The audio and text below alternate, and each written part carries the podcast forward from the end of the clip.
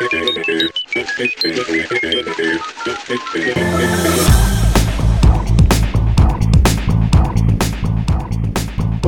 A todos e a todas, sejam bem-vindos a mais um MakerCast. Meu nome é Michael, sou do Maker Club e nessa sala de pelúcia estou com. Fala galera, eu tô aqui a primeira vez agora no MakerCast, né? Sempre tô ali no podcast. Meu nome é Gabriel Roriz, sempre tô aí pra ajudar o MakerCast, o Maker Club em geral. E aí pessoal, tudo bem? Meu nome é João Paulo, eu sou professor aqui no Unifei, né? ensino programação, análise de algoritmo. E a gente vai falar um pouco aqui sobre redes neurais, inteligência artificial, que é uma área aí que eu tenho trabalhado um pouco nos últimos anos, né? Então vamos bater um papo aí. Show de bola, show de bola. A gente vai falar sobre redes neurais e as características gerais, fazer algumas comparações aí para que você possa entender, um pouco de exemplo e até linkar um pouquinho aí com cultura pop e, e atualidades, né? Então, pessoal, antes de começar esse MakerCast sobre inteligência artificial, sobre redes neurais, a gente gostaria de compartilhar com vocês uma ação que a gente está fazendo aqui dentro da Unifei, que é o hashtag Unifei10K, que é um movimento que a gente está buscando para todos os projetos alcançar os 10 mil seguidores no Instagram. Tá, mas por que, que a gente está querendo esses 10 mil seguidores no Instagram? Pra gente conseguir o tão esperado arrasta para cima, para que a gente consiga distribuir o nosso conteúdo de forma mais rápida. Porque senão a gente tem que pôr lá na bio, vai ter que até a bio do Instagram clicar e demora muito mais para você poder ter acesso a todo o conteúdo que a gente gera por aqui. Então utilize a hashtag do Unifei10k, manda pro amigo seu curtir aqui a página do Maker Club, curtir aqui nosso Facebook, nosso Instagram, makerclub.unifei e manda pra gente também curtir a página de vocês. Vamos todo mundo se compartilhar e todo mundo chegar no 10k juntos. Fechou então, galera? Então, bora pro papo! João Paulo, só antes uma introdução aí para quem nunca ouviu falar de redes neurais, para quem viu o título aqui e falou, nossa, isso aqui deve ser da hora. Vamos lá, o que, que é? É, então, pessoal, é, é, como a gente estava conversando agora há pouco, redes neurais é um assunto que tá aí na, na moda, né? Tá no hype, né? E junto com Big Data, junto com a linguagem de programação Python. Então tem muita gente querendo aprender. E se você for ver também, o mercado de trabalho tá bem aberto para esse tipo de profissional de machine learning, né? De aprendizagem de máquina, de redes neurais. E então vamos esclarecer o que, que, que, que é esse negócio, né? O que, que é redes neurais? Rede neural é uma técnica que nasceu aí é, da ideia de que o cérebro humano aí, o cérebro do, do, dos animais em geral, ele funciona como um computador, né? Só que de uma maneira diferente dos computadores que a gente está acostumado. Ele tem um processamento diferente, mais paralelizado, né? As unidades, é, tem muitas unidades simples que juntas fazem um trabalho interessante. Esse computador, né, o cérebro, ele, ele é muito, é, muito bom para resolver algum tipo de problemas que os computadores normais a gente, a gente usa aí, né, desktop, laptop, não são bons para fazer, tipo classificação de padrões e outras coisas que a gente bate o olho e faz e o computador tem dificuldade. Então a rede neural vem fazer o quê? Ela vem modelar é, ou criar um modelo computacional semelhante à rede neural orgânica aí, né? A gente até empresta o jargão, né, de neurônio, de sinapse, essas coisas, e a gente cria essas unidades simples e para que a gente é, faça o computador aprender, né? Aprender a partir de dados, dados que vêm de bancos de dados, de sensores e tal, e tome decisões a partir desses dados, né? Então a gente está tentando fazer aí os computadores aprenderem, né? Como, como a gente, como seres humanos, né? Então, resumindo, ele é, um, ele é uma cópia do modelo de como o cérebro humano funciona, só que em nível de máquina. É, exatamente. Não é que é uma cópia, né? É assim, ele é inspirado, digamos assim. É uma abstração. é uma abstração, é uma abstração, é isso mesmo, Mike. Show de bola. É, ele, ele empresta os termos e funciona de maneira semelhante, mas usando o que tem disponível no computador, né? É, com a arquitetura normal que a gente tem, né? Sim, sim. E essa diferença aí se dá literalmente porque os modelos atuais, eles são lineares, eles resolvem cálculos matemáticos muito mais rápido do que nós, normalmente, né? É, coisas muito mais complexas para eles são mais fáceis na, na dimensão do bit. Uhum. Multiplicação é só um shift, é. É, um shift left, esse tipo de coisa, né? E é o que você falou, o cérebro humano são montes de coisas individuais que são os neurônios, né? Que juntos formam uma rede e essa rede é muito mais complexa. É, a habilidade de paralelismo que você falou, exatamente essa a intenção da rede neural é simular esse aspecto da, da do cérebro humano para que esses problemas que normalmente não podem ser aplica aplicados das formas clássicas possam ser aplicados por rede neural. Então, uma comparação aí, normalmente, o nosso cérebro, a sinapse demora ali em torno de 200 milissegundos para ser realizada, de um Sim. único neurônio, neurônio. Só que, como é muito paralelo, é muito, muito paralelo mesmo, uma decisão complexa que envolve 3 mil, 4 mil neurônios, é, ao invés de ser 3 mil vezes 200 milissegundos, que é o, o tempo de cada um, acontece em 800, 900 é, milissegundos ou um segundo. Então, é, é exatamente para isso que a rede neural está tentando é, imitar, né? Você tem até as camadas, né, de, de neurônios que você tem no cérebro também. A gente vai ter camadas também na, na rede neural artificial, né? Esses sinais vão andar, só que no cérebro é um pouco mais é, é otimizado, né? Ele já é feito para isso, sim, né? sim. A É. gente aqui tem que caminhar com o sinal passando de camada em camada e tal. É isso que você tá falando de, de ser mais rápido aí, né, no cérebro humano. Né? Sim, sim, é. O cérebro humano aí sofreu bilhões de anos de evolução É, e aqui a rede neural é, é uma coisa nova, né? É. Enfim, só para poder dizer uma característica da- das redes neura- neurais assim básicas, tem esses elementos que são os neurônios, eles são que têm o poder de processamento, né? E as ligações das sinapses que você falou é a representação do peso, né? Entre essas comparações. É, na, na verdade, a gente vai ter nas redes neurais, é- é- vai ser, uma rede, né, um grafo aí de, de neurônios, né, conectados entre si, é, camada por camada, depende do modelo aí, né, vai ter neurônios e vai ter sempre conexões entre eles. O conhecimento mesmo, ele vai estar contido nesses pesos, né, assim, que Uhum. são valores que estão associados às ligações, às sinapses. Esses pesos, eles começam, por exemplo, aleatórios, né, é, não, não sabe nada a rede, né, é um ruído. Aí você vai passando exemplos para essa rede e cada vez que passa um exemplo, ela aprende mais um pouquinho. Aí esses pesos eles vão sendo atualizados para convergir para um resultado é, aceitável, até você diminuir o erro bastante ali do que você está tentando fazer. Né? Então, esses pesos que você falou, essas conexões que vão guardar o conhecimento mesmo. Né? Exato, e é engraçado a forma que esse conhecimento é guardado, né? É, fazendo de novo um paralelo aí com o cérebro humano, quando um bebê vê um gato, ele rapidamente associa que um gato de cor diferente, tamanho diferente, raça diferente, é também um gato. E que uma cadeira, se ela tem braço ou não, se ela é de rodas ou não, enfim, se ela é aquelas de bar que é um, um único pé ao invés de quatro pés. Tudo é, cadeira. Exato, é tudo cadeira e o bebê, é, uma criança muito jovem, vira e fala, é uma cadeira. E isso é muito complicado para com as formas clássicas de você falar. Porque se você falar que uma cadeira tem quatro pés, se ele vê uma É. cadeira de bar que tem um só, ele nunca vai falar que é uma cadeira porque não É. não é um pré-requisito, né? É, é aquilo que eu falei pra você, né? Os computadores, eles têm uma facilidade muito grande com números. Você começou falando Sim, disso, né? sim. Se eu você manda, pedir aqui pra gente, qualquer um pra mim, pra vocês fazerem uma multiplicação aí de, de milhar aí, né? 1.200, Aham. não sei o que, multiplicado por 5.475. A gente não consegue fazer de cabeça, né? O computador pf, já sai, Já né? foi. Agora, pede pro computador pra ver um gato e um leão e fazer um relacionamento que os dois são felinos, né? Assim, é, aí, daí ele não sabe fazer, né? Então tem essa diferença mesmo. Sim, sim. Bom, e como é que a rede neural começa a fazer isso, né? Antes, só uma característica da arquitetura, que tem a feed-forward e a feedback, né? Que usam... A feed-forward, ela tenta prever, a feedback, ela usa o dado atual para analisar diferente a entrada, é, mas É, enfim... é, o modelo mais, mais clássico, assim, o mais difundido é, a, é o MLP, né? É uma rede que ela é feed forward. Ela vai, é, tem camadas, né? Tem uma camada de entrada, que é onde que entra o dado, padrão seu, o que você está querendo, en- é a entrada do seu sistema. Aí, essa, essa informação, ela vai passando de camada a camada, cada neurônio faz ali uma, um cálculo simples, alguma matemática simples, e passa para a próxima camada. Chega no final, o que, que acontece? O backpropagation. Ele propaga de volta o erro para que todos esses neurônios aí, eles sejam, é, todos esses pesos que eu falei para vocês, eles sejam é, atualizados para aproximar um pouquinho da, da, da solução Da solução problema.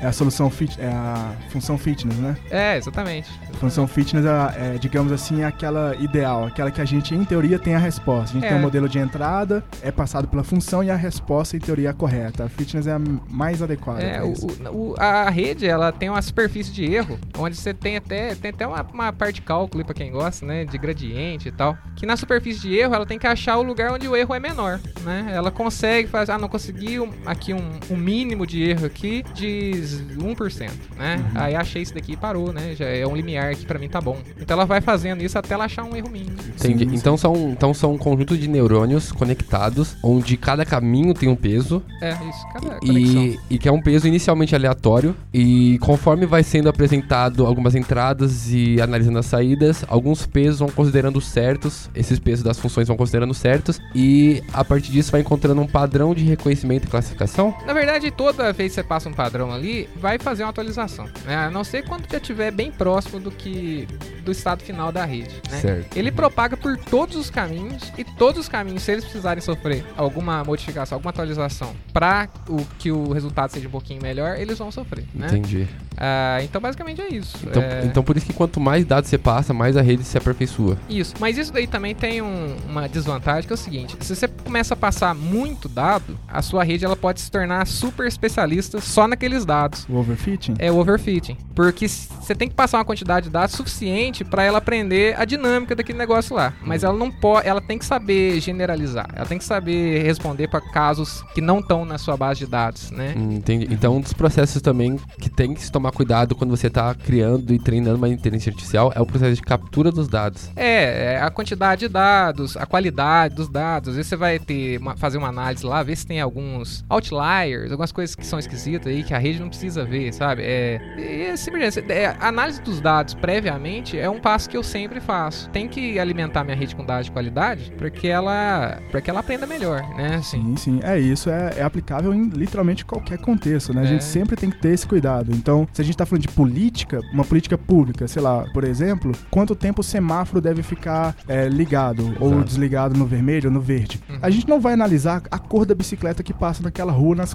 né, normalmente às quarta-feira, 9h48. É, é um dado inútil. É. É, então, a gente tem que ter esse, esse cuidado. É, o que, que é mais importante? É usar as pico, né? Só Exato. carro, só pedestre, né? É, a estatística, esse, eu fiz esse semestre essa matéria aqui, eu vi bastante disso sobre quão importante é a qualidade dos dados para que a sua conclusão na pesquisa ela seja de fato uma conclusão válida. E, fa e falando também em estatística e matemática, assim, pouca gente sabe, que, na verdade, que a inteligência artificial e as ciências neurais elas têm muito de matemática, né? Muito mesmo. Quais são os principais conhecimentos, assim, além da própria organização dos neurônios, toda a parte mais da inteligência artificial mesmo que a pessoa precisa ter para começar a estudar esse campo hoje em dia? Ah, assim, a parte teórica ali, a parte de quem desenvolveu mesmo a técnica, né, de quem desenvolve novas é, redes neurais, novos tipos de redes neurais, isso daí envolve uma parte matemática bem, bem hard mesmo, assim, bem, bem profunda, é. sabe? Eu mesmo eu trabalho bastante com um tipo de máquina de aprendizagem chama Support Vector Machine, né, máquina de vetor de suporte. E a parte matemática desse negócio tem problemas de otimização, tem é, multiplicadores, é um monte de coisa lá que, assim, se você fosse aprofundar, dá trabalho, né? É uma parte matemática para quem gosta aí, uma beleza. Só que para você começar, você não tem necessidade disso não.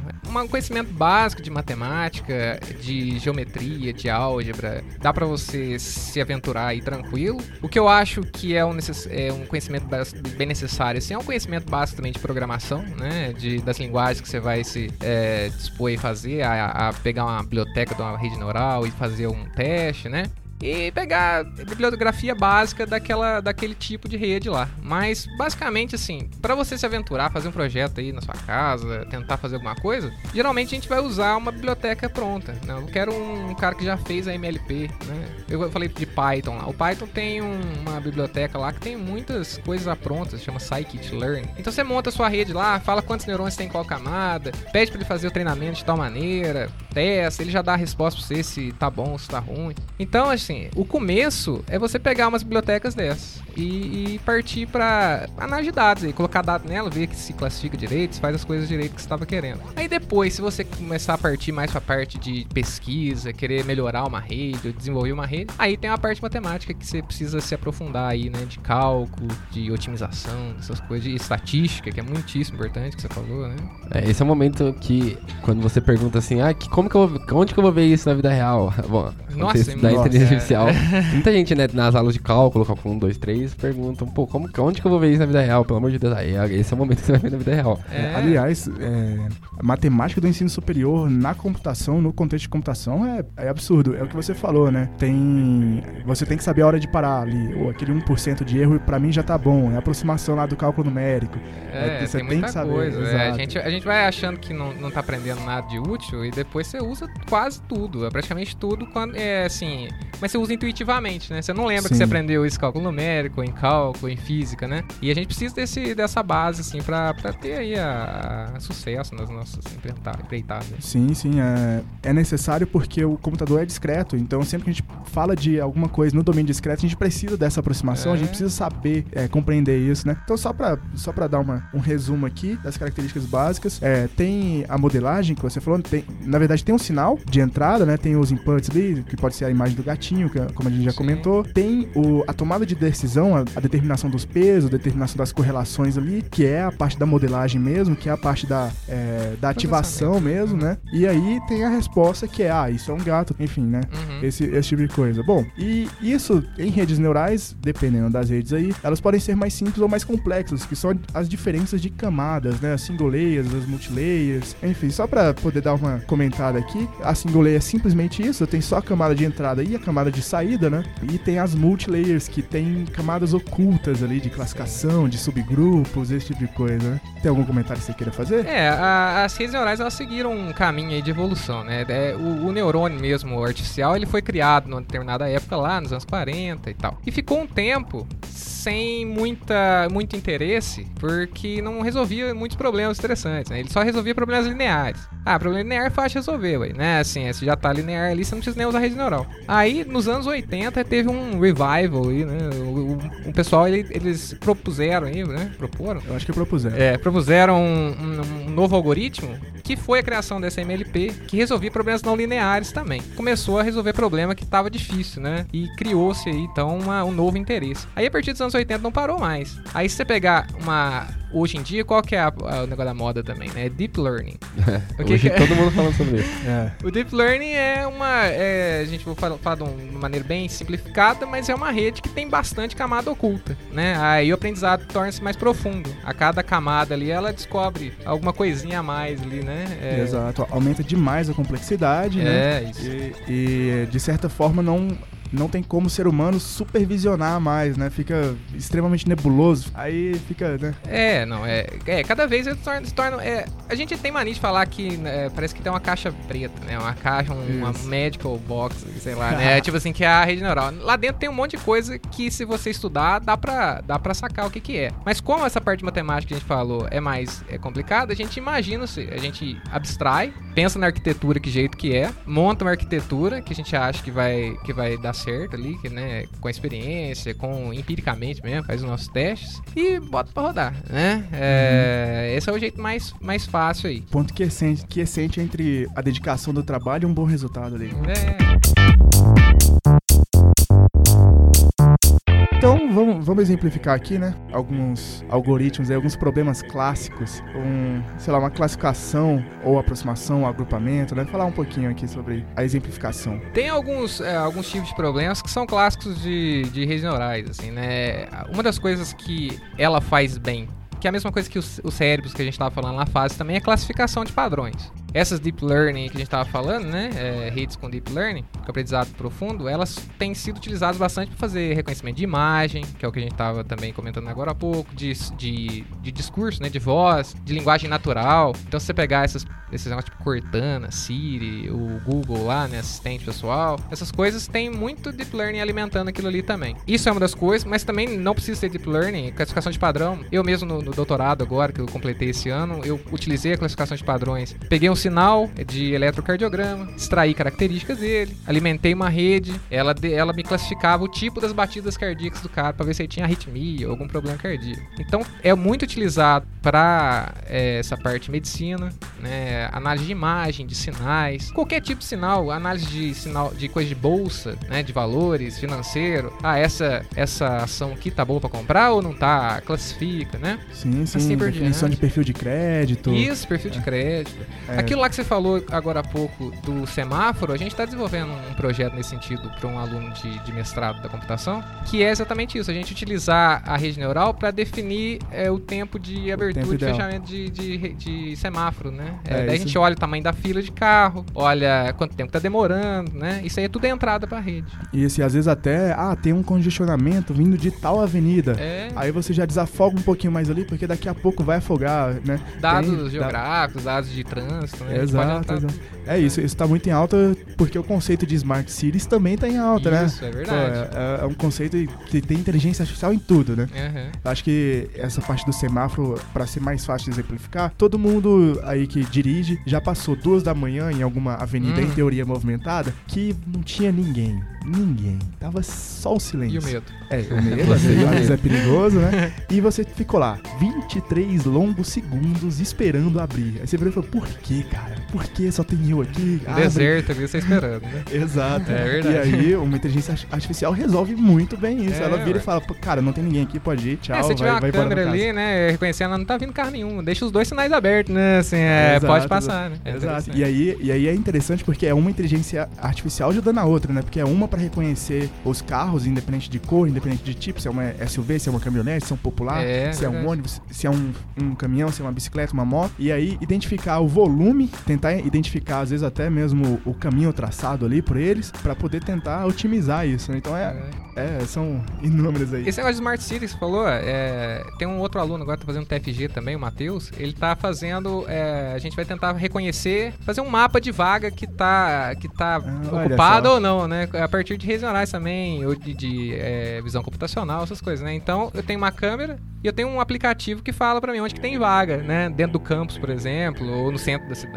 Nossa então você senhora, não que fica, é, não fica rodando que nem bobo pra achar a vaga, né? Que sonho isso, sonho demais. E aí leva, leva o, o Maps ou sei lá, algum aplicativo específico, leva direto pra vaga ali, né? Nossa é, Senhora. é interessante Poxa, demais. né? sensacional. Ah, aproveitando e já misturando com realidade virtual, agora imagina ali o vidro do seu carro, é, identifica isso, identifica o, o Nossa, local é. e aí ele fala, opa, essa ruazinha aqui que você vira. É, outra inteligência artificial aí pra reconhecer as... É, aí ele já vira pra você, né? Aí É, né, né, você fica É, só de boa. exato, é que aí já vai ser autônomo também.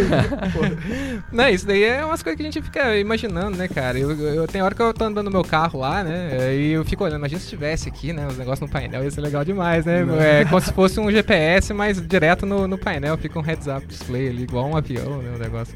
Exato. O, Google Glass, né? Já te É, sugerindo o que, que você deve fazer. o Google Glass, só que no Exato. carro. É, e a gente já falou um pouquinho aqui de aproximação de função, esse negócio Ah, de é cálculo verdade. numérico, mas a regressão, que também é outro, outro exemplo aí de rede neural, pra gente falar um pouquinho. É, a rede neural, como eu falei pra vocês, ela, ela, ela captura a dinâmica do que você está colocando na entrada, né? Então ela funciona como um aproximador de função também. E com isso dá pra você utilizar ela como previsora, né? É, se você tem ali, entra com um sinal, e você quer saber como é que vai ser os próximos minutos ali, ou o próximo dia, por exemplo, da bolsa de valores, ou da cotação do dólar, sei lá, né? Então você entra com uma série temporal sua, ela consegue aproximar a função que modela aquela série sua lá, e como você tem a função, você tem, assim, infinitos pra frente, né? Aham. É lógico que a qualidade do sinal, quanto mais vai afastando, ela vai piorando, né? Sim, sim. Mas pro, pra um futuro próximo, dá pra gente fazer, né? Dá pra fazer a previsão também a partir de redes neurais, né? É uma outra, um outro tipo aí de, de aplicação também. Sim, já, já que a gente tá sempre linkando com outras áreas, né? Uhum. Falar um pouquinho sobre Indústria 4.0. É, isso tá querendo ser difundido mais na área de manutenção. Eu tenho uma máquina que tá operando lá 12 horas, 16 horas por dia, e aí eu tenho um mapa de calor dessa máquina. É. E aí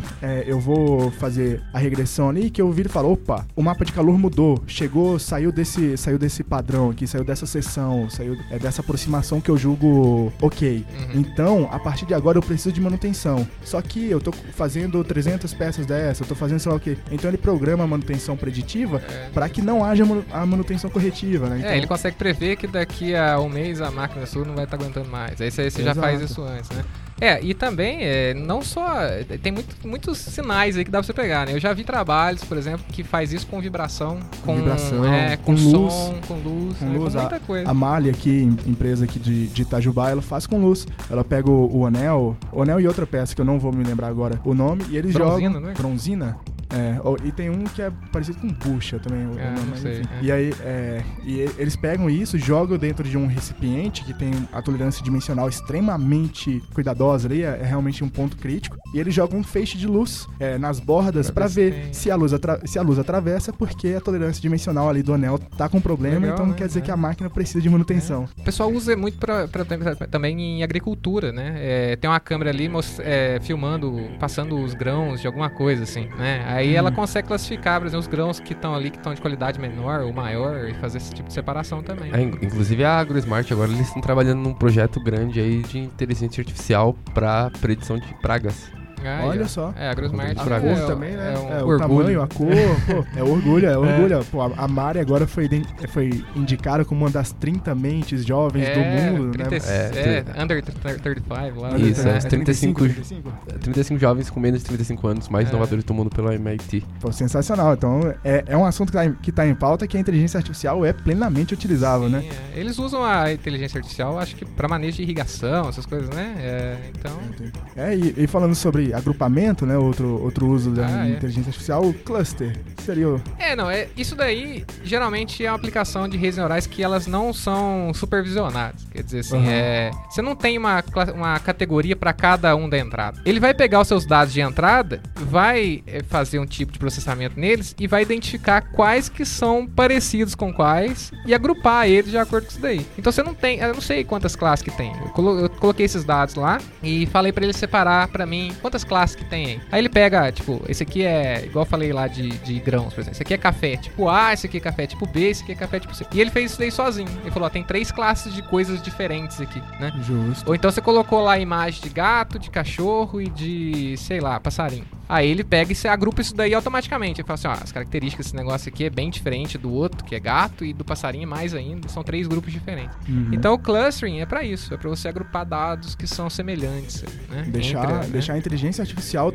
fazer a tomada de decisão dos É. grupos, né? Isso daí eu acho que é um dos edges, é um dos. É, onde que o pessoal tá tentando fazer mais. Expandir avanços, horizontes. É, expandir horizontes. O pessoal tá pegando firme com isso aí. A gente tem hoje alguma espécie de limitação de hardware para fazer as inteligências artificiais funcionarem de forma mais popular? Ou a gente já tá avançando num nível que não existe essa limitação, estamos já com capacidade de processamento suficiente para isso? Ah, eu não tenho nenhuma informação nesse sentido, assim. A, a- as redes neurais, elas têm uma complexidade lá computacional que não é baixinha, né, geralmente, mas que, pelo menos nas aplicações que eu tenho mais, é, que eu tenho visto, não tem sido um fator de, de, de, assim, fundamental, tá? Uhum. É, o que eu vejo mais é com relação a algoritmos mesmo, né? Tem uma dificuldade de tentar fazer essas coisas que o pessoal tá tentando, de, especialmente, por exemplo, de linguagem natural, né? Que é, ah, não, fazer conversar com a Siri. É legal pra caramba, mas ainda não é igual conversar com uma pessoa, né? Então, assim, é mais uma coisa, eu acho que precisa ser inventados novos é, algoritmos, né? A parte computacional pode ser que demore mais ou menos, mas eu não vejo isso como um limitante agora. É, pri- principalmente pela diversidade, né? No caso, utilizando a, a conversa natural que você falou, é, sotaques diferentes. É, tem muita Poxa, coisa. tem. É, E sem contar que assim, é, a gente tá conversando aqui, como é que você faz o computador emular aqui a, a- a espontaneidade do jeito que a gente fala, a entonação de cada Exato. palavra. Ele ainda fala um pouco formalmente, digamos exato. assim, né? Você não consegue fazer o computador falar informal, cada hora ele fala de um jeito, né? é, sempre, sempre Não tem humor. no mesmo ritmo, não tem humor, não tem É. sentimento, não tem muito contexto ainda. É, isso aí é uma área que eu gosto, hein? Se alguém quiser fazer uma pesquisa. Olha só, opa. Acho legal, né? O convite tá feito. Fazer aí. o computador, você pegar um, um sintetizador de discurso desses que já existem e injetar a emoção nesse negócio, fazer alguma coisa aleatória. Tem hora que ele fala de um jeito, tem hora que ele fala do outro. Deve ter um jeito de fazer isso, cara. É, principalmente porque nós somos complexos, né? Então, às vezes a gente não tá sentindo uma coisa só, né? É. A, gente, a gente tá chateado com uma coisa, a gente tá feliz, então a gente tá um pouco eufórico, mas. É, enfim, É, é, complexo, muito, é né? muita, é muita variável, né, no sistema nosso. Sim, né? sim. É. Você falou aí que esse, esse assunto agora tá na moda porque é não supervisionado. E eu acho que isso leva a um ponto interessante convém falar aqui, que é a ética da inteligência artificial, né? Uhum. Primeira coisa que eu quero fazer aqui é uma ressalva, porque a inteligência artificial é um ramo novo e isso nunca tinha sido considerado é, até tão, tão recentemente, porque é realmente complexo isso. Pra- só para trazer um pouco aqui antes, às vezes nem precisa de inteligência artificial para esse problema da ética ser, ser posto em, em pauta, né? A GPDR, por exemplo, o Regulamento Geral de- é, sobre a Proteção de Dados do Usuário, que inclui aí a privacidade do usuário, você deve ter recebido e-mails de vários serviços Sim. que pediram para pediram para você aceitar de novo os A termos de política, uso, né? né? A política de, privaci- de privacidade, aquele negócio que ninguém lê porque vende a alma, É. aquela famosa Eu piada. aceito. Eu aceito. Eu aceito. E li, claro, claro que li, claro. Tem 100 páginas. né? Pois é, e só pra falar um pouco antes da gente entrar ne- nesse assunto de ética, a, a GPDR ela basicamente trata restrições de como os serviços que a gente utiliza na internet vai lidar com isso. E isso é o dado do usuário, né? É, obviamente tem dados sensíveis, como cartão de crédito, esse tipo de coisa, que você pode conferir no último papo maker que saiu sobre segurança de dados. E, mas enfim, a GPDR ela fala primeiro quais são os dados que são é, guardados no servidor né, da internet e para que eles, seriam, é, eles serão usados. É que grupos externos têm acesso, grupos de pesquisa, quem literalmente quem vai ter acesso ao dado. Uhum é, se não é só a empresa que você está acessando o site. A, por, a portabilidade, então você está em um servidor local, você quer levar para outro, você quer mudar o servidor de, de lugar, você tem que ter ali um, um, uma diretiva de portabilidade, como é que você vai levar isso, apagar os dados, né? Apagar um dado que é do usuário, não do serviço, não do provedor de serviço, notificar em caso de, em caso de invasão ou algo do tipo, e dependendo do tamanho da empresa, ter o responsável disso. E bom,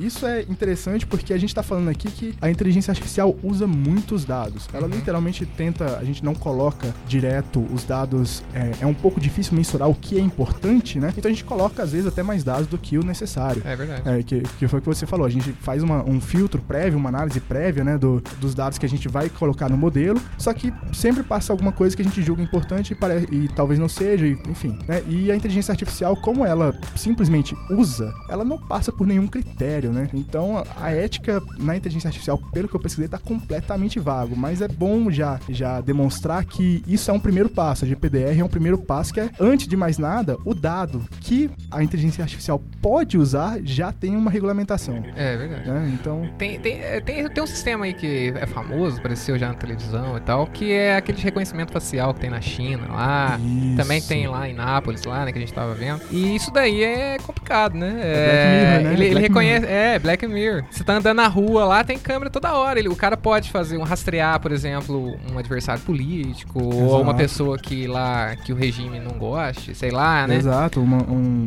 é uma, é uma vigilância total, né? É o Big Sim. Brother mesmo, né? Sim, é, eu tava, tava até vendo um vídeo de um, de um cara que eu acompanho na internet que ele falou que é, hoje a gente tem armas é, políticas, que são as armas tecnológicas, que nenhum ditador na história Teve. Teve, teve a, acesso. É, teve como ter um controle como se tem hoje, apesar de termos legislações que garantem maior liberdade. Então, até que ponto a gente tem maior liberdade? Se, será que tá só na legislação e no universo prático? Como que essa é, liberdade é, ela funciona? É, e principalmente como, como é um acesso virtual ali, é, sei lá, se por acaso o regime que eu tô imposto ali, o cenário político que eu tô imposto, ele me persegue de alguma forma, sei lá, religiosa.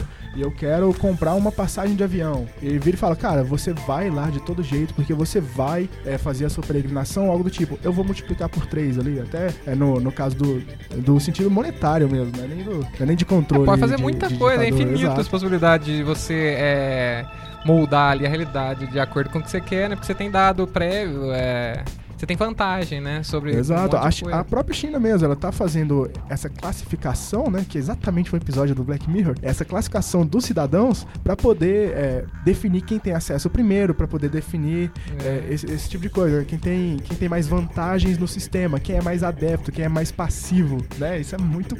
Nossa. E, e esse sistema acaba que é público, né? E a gente ainda tem ainda o problema das coisas que acontecem, a gente nem fica sabendo, né? Que de vez em quando aparece um soprador aí, né? E fala, né? E depois você tem que ficar pedindo asilo pra todo quanto é lado, né? Então, assim, a gente nunca sabe. Se você acessa lá, é, você vai é, instalar um aplicativo lá no seu celular, ele pede acesso de tudo quanto é coisa, de câmera, de contato, suas mensagens. Por que, que ele precisa de tudo aquilo, né? A gente fica meio. E achar um equilíbrio, né? Entre as coisas, entre o que, que é vantagem e o que, que já começa a passar do limite da, da privacidade. Né? O, o, uso da tecnologia, né? Na, na nossa evolução, na nossa comodidade, o, o, uso da tecnologia como ferramenta, né? É. Esse negócio mesmo do, do reconhecimento de, de facial na rua é interessante, né? Lá na Itália, o pessoal tava prendeu um cara que tava com atividade suspeita. Isso também é rede neural, né? Você treinou ela. Qual que é o padrão do cara que tá com atividade suspeita? O cara, ah, o cara tá, tipo, sei lá, meu, andando lá pro outro, não sai dali, ficou meia hora ali andando. Já alerta a polícia, né? Pra polícia estar tá de olho na hora que o cara for cometer. Né? Isso, isso. Só passando mais detalhes aí, é, uma rede, uma inteligência artificial, ela consegue prever a probabilidade de ocorrer um crime em, em um raio menor. Então, é. se 10 viaturas têm um raio aí de 127 quilômetros para cobrir, sei lá, eu tô chutando aqui uhum. um valor mais ou menos, e a inteligência artificial consegue virar e falar, cara, aqui é mais provável, nesses 20 quilômetros é mais provável que aconteça tem, um, tem uma economia do, do dinheiro público que é. é. muito interessante, né? Mas tem um questionamento. Quais são esses critérios aí, né? É. É, enfim. E os crimes que são, assim, imprevisíveis. Exato, exato.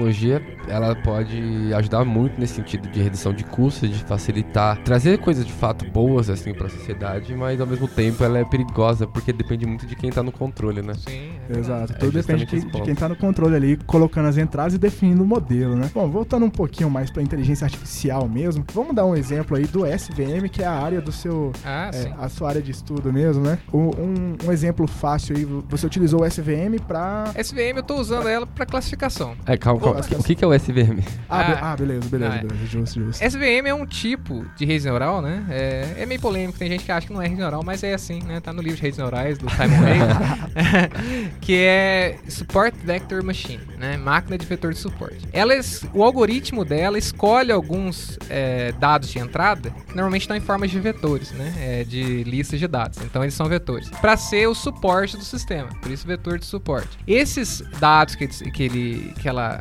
coleta lá da entrada, eles servem como neurônios da camada é, oculta. Ele é como se fosse uma rede que tem uma camada oculta só. Né? Tem entrada, uma camada oculta e uma saída. Mas o mais importante, mais interessante disso tudo é que é- ela é uma máquina que, assim, por padrão, ela é linear, ela separa as coisas que são linearmente, li- linearmente separáveis, né? Eu falei pro Michael aqui, imagina um, um campo de futebol, tem um time de um lado, né, com camisa vermelha, o outro time do outro com camisa azul, é fácil você separar. Você passa uma linha no meio do campo, né? Fica o vermelho de um lado, o azul do outro. E durante o, o jogo, o que acontece? Mistura todo mundo. Como é que você faz pra você separar ali quem que é vermelho e quem que é azul? Tem, tem jeito de você traçar uma linha ou um círculo, alguma coisa? Em raras ocasiões do jogo, né? Aí o que, que a máquina de vetor de suporte ela faz? Ela tem um kernel trick aí, né? Ela tem um truquinho que ela faz, De que é ali, né? é uma operação uma- nos dados de entrada com esses vetores de suporte que pegam os dados do espaço de entrada e transforma ele para um espaço de dimensionalidade maior, né? É, tipo, imagina que você tem uma coisa que não é linearmente separável em 2D, então ele passa para um, pra um universo que é 3D. E nesse universo 3D é separável. Aí esse campo de futebol, imagina que ele fosse 3D, o jogador pudesse voar, né? Daí eu até falei, imagina o, o Quadribol. Harry Potter lá, é o quadribol, né? Se você olhar de cima, pode ser que eles estejam todos misturados, né? O time azul e o time vermelho. Mas se você olhar na, na terceira dimensão aí na altura, pode ser que todo mundo de um time esteja voando um nível acima do outro. Então você consegue separar também com um plano naquela, naquela altura lá. Então só de você transformar a sua representação dos dados de bidimensional para tridimensional, ele tornou-se separável, né? Sim, sim. O, o bidimensional você olha o, o campo de futebol de cima, né? É. Onde tem ali a, a largura e a altura, mas tá todo mundo ali em teoria do é, largura Iguais. e comprimento, mas É. a altura é zero, né? Digamos Isso. assim, né? É pontual. E aí quando você joga pro quadribol, você consegue. Tem outra dimensão de altura, né? Isso, Aí Tem mais um cons- parâmetro, né? Isso. Então, assim, é, obviamente que tem um pouco mais de complexidade nisso, mas é mais ou menos o que acontece. Ela transforma para um espaço de característica onde os dados são linearmente separáveis, né? Daí tem superfícies de decisões de- diferentes, não precisa ser só um plano, né? Tem é, superfícies diferentes lá de é, circular, sigmoide, tem um monte de coisa, né? Sim, Aí você, quando a gente- é, o pessoal for estudar, dá uma olhada lá. Mas é mais ou menos isso, né? Simplificando o que acontece.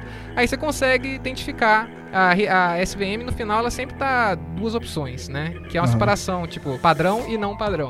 É gato e não gato. Justo. Aí o que, que acontece? Se você quiser saber se é gato, cachorro ou passarinho, você vê gato ou não gato, os não gatos você vê é cachorro ou não cachorro, entendeu? Então você faz uma cascata de Uma de cascata SVM. em série ali, É, né? aham. Poxa, bacana. E, e você falando aí, simplificando, né? A gente, na conversa aqui, no meio da conversa, a gente já colocou esse tipo de coisa. A gente já jogou aqui Black Mirror, a gente já jogou Harry Potter. Então, pra simplificar esse problema da ética, pra visualizar melhor esses problemas da ética, pra visualizar melhor esse contexto da inteligência artificial, vamos falar um pouquinho de cultura pop, né? Opa, vamos lá. Fa- Falar um pouquinho aí sobre filmes, sobre é, cultura pop mesmo que utilizam isso. Eu trouxe aqui ó, alguns exemplos.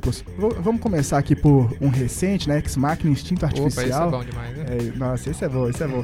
É um filme de 2015 que é literalmente o enredo é uma inteligência artificial interagindo com o ser humano. E, enfim, quem não ouviu agora, dá uns 3 segundos aí de lá lá lá pra você não escutar o spoiler agora. que a inteligência artificial tenta enganar o ser humano, né? Voltando agora do spoiler. É, é, é um filme muito legal, né? Assim, o cara, ele é como se fosse um Willy Wonka lá, né? O cara é excêntrico, mora num lugar lá e... e- Isolado. é, e sorteia uma pessoa pra ir lá conhecer o lugar que ele tá e fazer um teste de Turing numa, Isso. num robô lá. Quer, quer dizer, ver se ele conseguiria identificar se é um robô ou é uma pessoa, né? É, é o robô que tem lá, é uma, uma menina lá, um androide, é tão parecido com o ser humano que não dá pra diferenciar, né? Sim, sim, e, e até é interessante porque nesse filme ele usa os aspectos do ser humano contra ele. Então, é literalmente o, o que as preferências, digamos assim, de aparência dele É, são replicadas lá, isso, é. as preferências de personalidades. Então, é, é literalmente é para complicar. E sempre isso acontece, né? Sempre que a gente vai testar alguma coisa, a gente isola o, o ambiente, a gente coloca condições favoráveis, é, faz um modelo primitivo, aí depois a gente vai tirando as condições favoráveis e melhorando o modelo até que ele seja ge- generalizável o bastante para que eu coloque em qualquer outro contexto e ele me dê uma resposta aceitável. né? É, o cara, ele é o cara esperto, ele faz, ele faz uma pesquisa sobre esse cara, né? E ele verifica lá o tipo de, de mulher que ele acha bonita, e não sei o que, e ele faz a menina, o Android, parecido com isso, né? Já pra, pra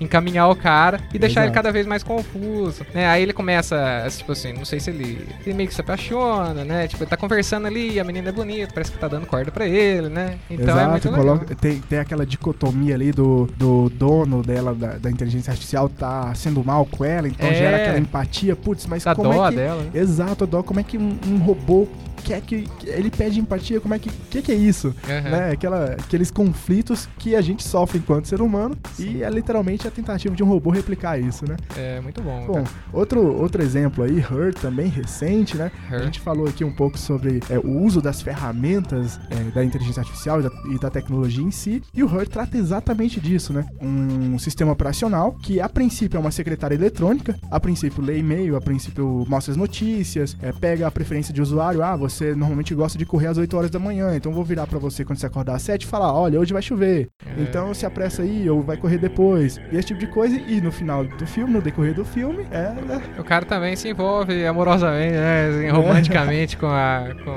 E é interessante que muitos, muitos dos filmes que falam sobre inteligência artificial, eles comentam bastante sobre o conflito que o ser humano vai entrar quando ele ficar na dúvida se é um ser humano ou não, é né? verdade. Exato, essa eu é acho que é uma coisa que é, é muito é, é estranha, né? A gente tava até comentando aqui antes, até que ponto, né? É uma inteligência artificial, se tem as mesmas. É, uma- é um ser humano ou não, se tem as mesmas emoções, tem tudo aquilo, configura aquilo como É. aquela pessoa específica que você já tá achando que é uma pessoa, mas Exato. é máquina ou pessoa. Vai né? cair quase num, num, num questionamento religioso, né? De tem alma ou não tem alma, não Exato, é assim, é não é? exatamente. Justo, justo. É, É, e aí a gente tava conversando aqui das características disso. Então, uma pessoa com prótese, até que ponto ela é humana, até que ponto ela é Cibernética, ciborgue, é. cibernética. É, ou então um robô com memórias humanas, como foi o filme que você falou, né? Até que ponto Que ele é o. Esse é o filme. É Transcendente, né? Que chama? É, eu, eu- eu lembro É do nome em inglês, assim, é? Transcendence. É né? Que Transcendence. É uma coisa assim que basicamente o, é um cara que tá em câncer terminal. Aí ele pede pra esposa dele, é, assim que ele morrer, injetar um pendrive ali, ou algum chip que tá coletando as memórias dele, ali, toda a informação do cérebro dele em uma máquina que ele, que ele mesmo Black construiu. Mirror, isso aí, né?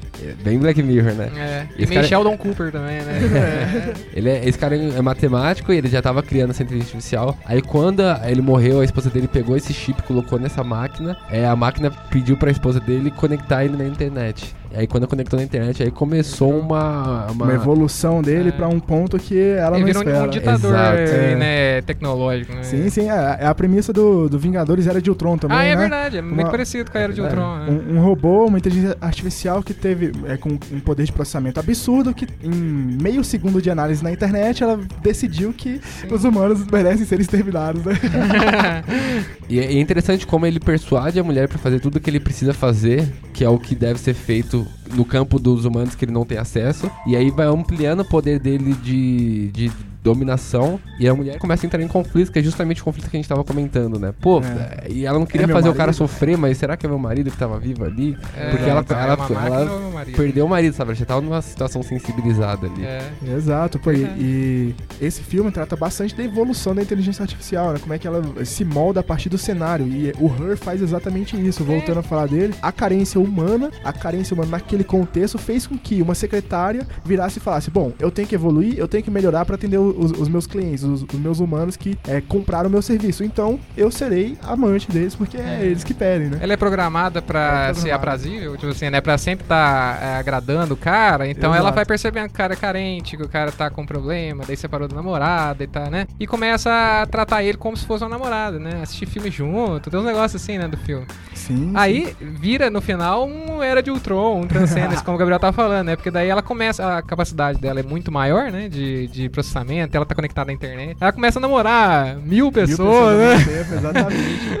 Não, e, e isso tudo leva ao cenário do Homem Bicentenário. Agora, um filme mais antigo, É, né? verdade. Que é literalmente a premissa de que um robô quer sentir, né? Ter sentimentos. Então, mas é interessante porque outros filmes vão falar disso, como Blade Runner, que tem essa do- do- dos robôs se passarem realmente por humano por sentimentos, né? E a premissa é literalmente a caça aos replicantes, esse tipo de É. coisa. E um filme que é uma obra-prima, que é o Inteligência Artificial de 2001, retrata Steven tudo que a Spielberg. gente falou. Exato, Steven Spielberg, né? É, não, esse filme é massa, viu? Pois é, e retrata tudo que a gente falou. Retrata a parte da máquina é, tentar imitar o ser humano, é, retrata como a sociedade trata isso, como a sociedade trata os robôs, Ele tem né? até atos, assim, quase separados, né? Que trata de- disso que você tava me falando, né? Exato, exato. A primeira parte ali é a dinâmica da inteligência artificial com a família. É, é um cenário mais otimista, é o cenário da, da inteligência artificial como ferramenta para uma família que perdeu um filho, se eu não me engano, faz, faz certo tempo que eu, que eu assisti. Eu acho que aí- o menino tá. no- Desculpa interromper Não, assim. fica à vontade. Mas na verdade o menino tá em coma.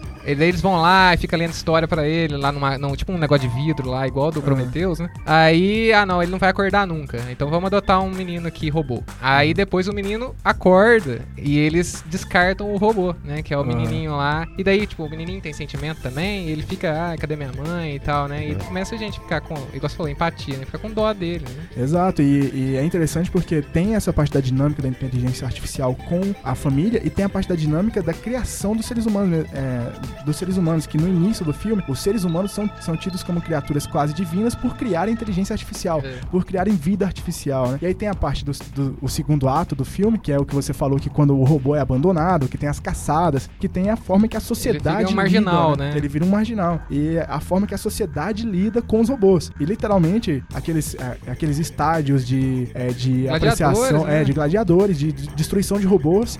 É. E aí entra, é, é muito interessante porque entra exatamente quando ele é escolhido pra morrer, entre aspas, né? Ele implora pela vida e os humanos viram e falam: opa, peraí, ele tá implorando pela vida? Como assim? É. Robô não faz isso. Começa. a- Aí ele, ele faz o que a gente já tava sentindo por ele, né? Ele é, levanta na plateia lá, né? Pessoal, mas ele Exato. tem sentimento, então ele tá com medo, Ele né? tá com Ele é uma medo, ele- criança, você tá vendo que é Exato, uma por- criança. Por que, que ele puxou esse robô adulto, que parece tem uma aparência adulta, né? Pra, como se fosse pra protegê-lo? É Gigolo Joe, né? É, pô, é, é muito interessante. E a última parte do, do filme, né, que é o final, que é muito complexo e muito contraditório, polêmico, que é a parte que os robôs é, se tornam uma forma senciente, né, se tornam uma forma extremamente avançada de automanutenção, autoevolução. E aí entra a pergunta, né, a humanidade terá relevância para os robôs? Os robôs atualmente são, umas ferramentas, são uma ferramenta nossa, mas terá re- relevância? Sobreviver à humanidade. né? Exato, Depois exato. que a gente tiver ido, eles vão ficar, né? Exato, é, essa, essa frase aí no meio do filme é sensacional. Nós sofremos com os erros deles,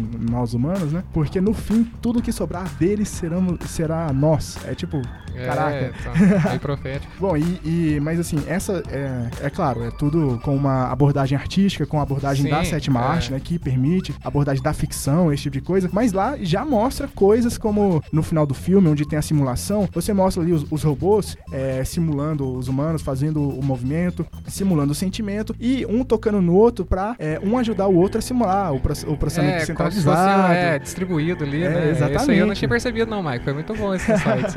Não, e, e- e é sensacional, né? Tem, tem algumas coisas no, no Inteligência Artificial e no Her, e em todos esses filmes, no Blade Runner, né? Que são interessantes, que é, dizem muito com respeito a, assim, por que que são criadas essas coisas também, né? No, Uhum. no Inteligência Artificial, se você for ver, a família lá até tá passando por um dilema mais complicado, né? O menino Uhum. deles tá, eles tiveram um filho, o menino tá em coma, tá, tipo assim, meio, não vai, não vai sobreviver, né? Aí eles, mas essas crianças também poderiam ter sido fe- feitas, por exemplo, porque ninguém quer ter mais filho de verdade, entendeu? Porque as coisas só têm caminhado ali. nesse sentido, né? Assim, da facilidade, da conveniência também, né? Hum. Então, ali também, por exemplo, o, esse cara que participa com ele da jornada lá do menininho do, do AI, né? Do IA, Inteligência Artificial, ele é um gigolô, né? Tipo assim, então Sim, é robô sim. de prazer, né? Será que isso daí também é uma coisa... A gente vê às vezes, né? Parece uns negócios normalmente lá na, no Oriente, lá Japão. no Japão, é. Robô sexual, não sei o que. Então, isso daí também... Será que isso daí é saudável, né? Assim, e as pessoas que tinham timidez e não vão mais superar a timidez pra ter um, um relacionamento, né? Então tem um monte de questões que são tratadas nesses filmes, além da- das questões principais, né? Que eu acho muito interessante. É, e essa parte dos robôs até retrata isso, literalmente. Os seres humanos não estão mais conseguindo interagir com os seres humanos e estão pre- preferindo um- uma interação artificial. É. É, literalmente o cenário de Her, o cenário que a gente tava falando aqui que é muito Black Mirror, se é, tornando realidade.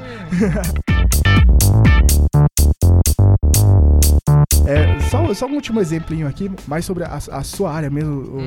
o seu doutorado, né? Poxa, foi uma excelente abstração. A parte lá do, do SVM que você utilizou para classificar do o, o ECG, o eletrocardiograma, né? Para Ah, poder para arritmia, que você abstraiu isso do, de um sinal do, E- do EEG, do, como é Não, que é, é que, é, negócio? assim, quando a gente vai fazer o doutorado, é, o mestrado não existe essa necessidade, assim, crítica, né? Mas com o doutorado a gente precisa empurrar aí a, a borda do conhecimento um pouquinho. Precisa fazer uma contribuição nova, né? Inovadora. Aí o que, que acontece? Eu fui atrás de uma técnica que fosse utilizada num campo de conhecimento para usar em outro e ver se dava um resultado. Então eu estudei o sinal de eletroencefalograma, né? Que é o que é captado do cérebro.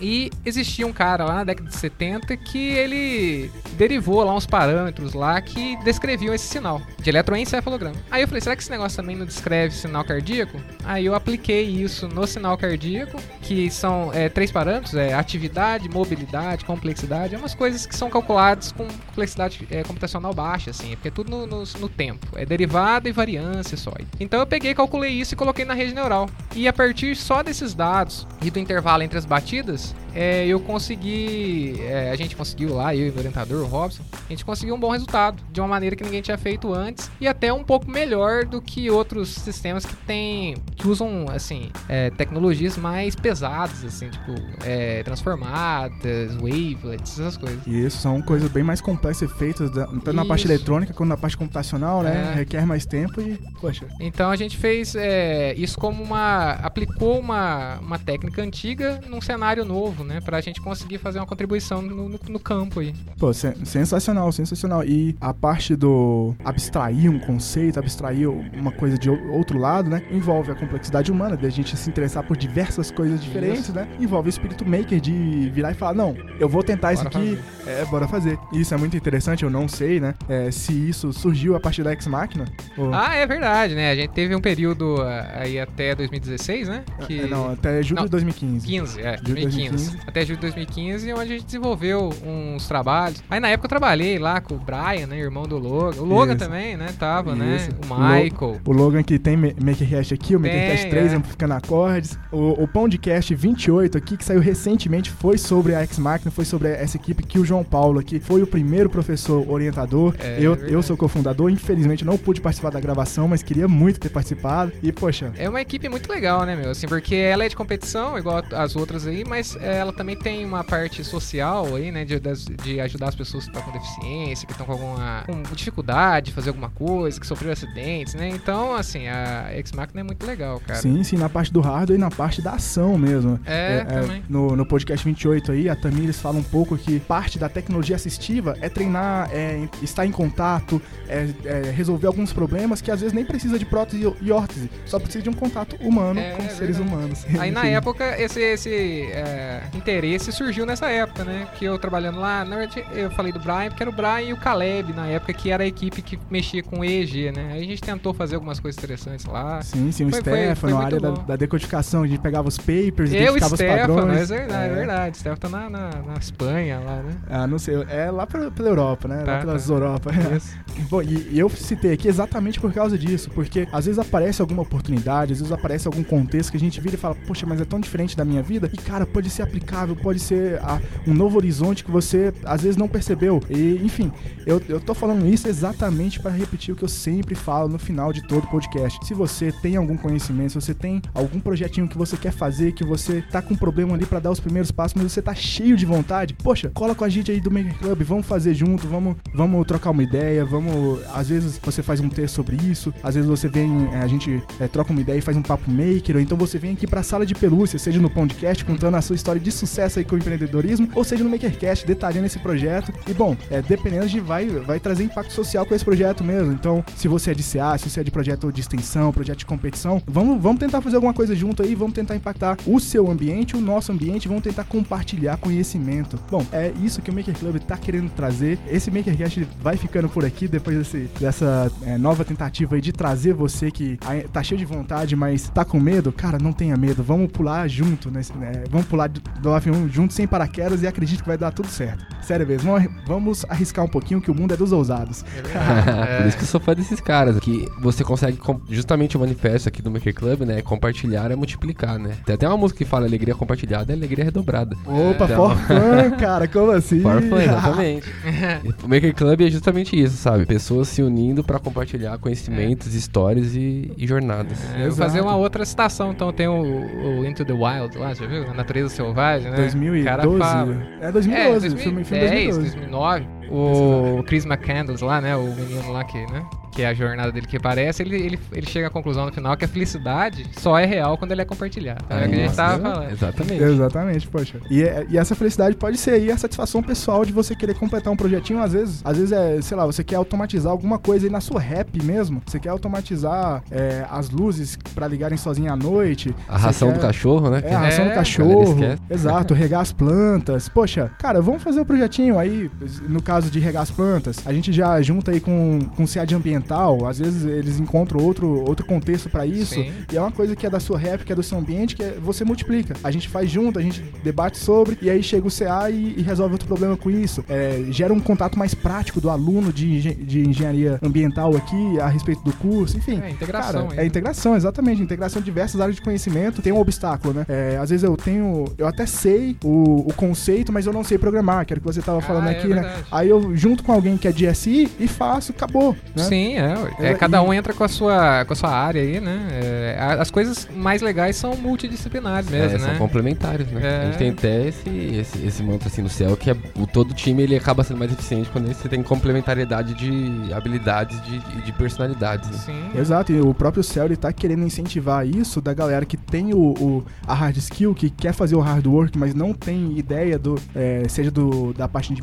empreendedorismo, de administração, que é o Lab 001, né? Que pega essa galera que, do barulho que quer fazer e sabe fazer. É, o, que... é o programa de pré-aceleração de hardware e hard sciences. Isso. Então pega a galera que está começando uma ideia ali e traz workshops, capacitação, mentorias, é, como colocar aquela ideia em práticas, diversos conteúdos mesmo para fazer aquela ideia se tornar um modelo tornar de negócios real. rentável e escalável. Muito bom. Beleza. Exato. Bom, cara, é, é, incrível aqui. A gente tava falando, se você é curioso, vem, vem com a gente, que a gente também é curioso, a gente vai adorar fazer coisas juntos. Se você tem um problema, ainda que local, vamos, vamos, vem com a gente que a gente pode resolver esse problema, a gente pode fazer alguma coisa junto, compartilhar conhecimento. E se você é, sabe fazer alguma coisa, mas que você pode até ganhar dinheiro e você não sabe, vem com a gente também. Então, cara, o que, que você tá fazendo aí? Vem com a gente. Poxa, vamos lá, vamos, vamos fazer junto, vamos fazer acontecer. Bom, é, esse MakerCast vai ficando por aqui. Muito obrigado, João Paulo. Foi sensacional o papo. Muito obrigado, Roriz. Eu que foi, agradeço. Nossa, foi muito bom aqui. Eu, eu quero, assim, só também me disponibilizar. Se o pessoal tiver alguma dúvida, quiser passar na minha sala lá, né? E sim, assim, sim. a Unifei é um terreno muito fértil aí pra quem tá querendo produzir, né? Pra quem tá querendo fazer. Ou então, TFG na área de voz natural, né? É, é exatamente. Mas valeu, obrigado. Uh, foi sensacional. Muito obrigado novamente, João Paulo. Muito obrigado, Roriz. E fui!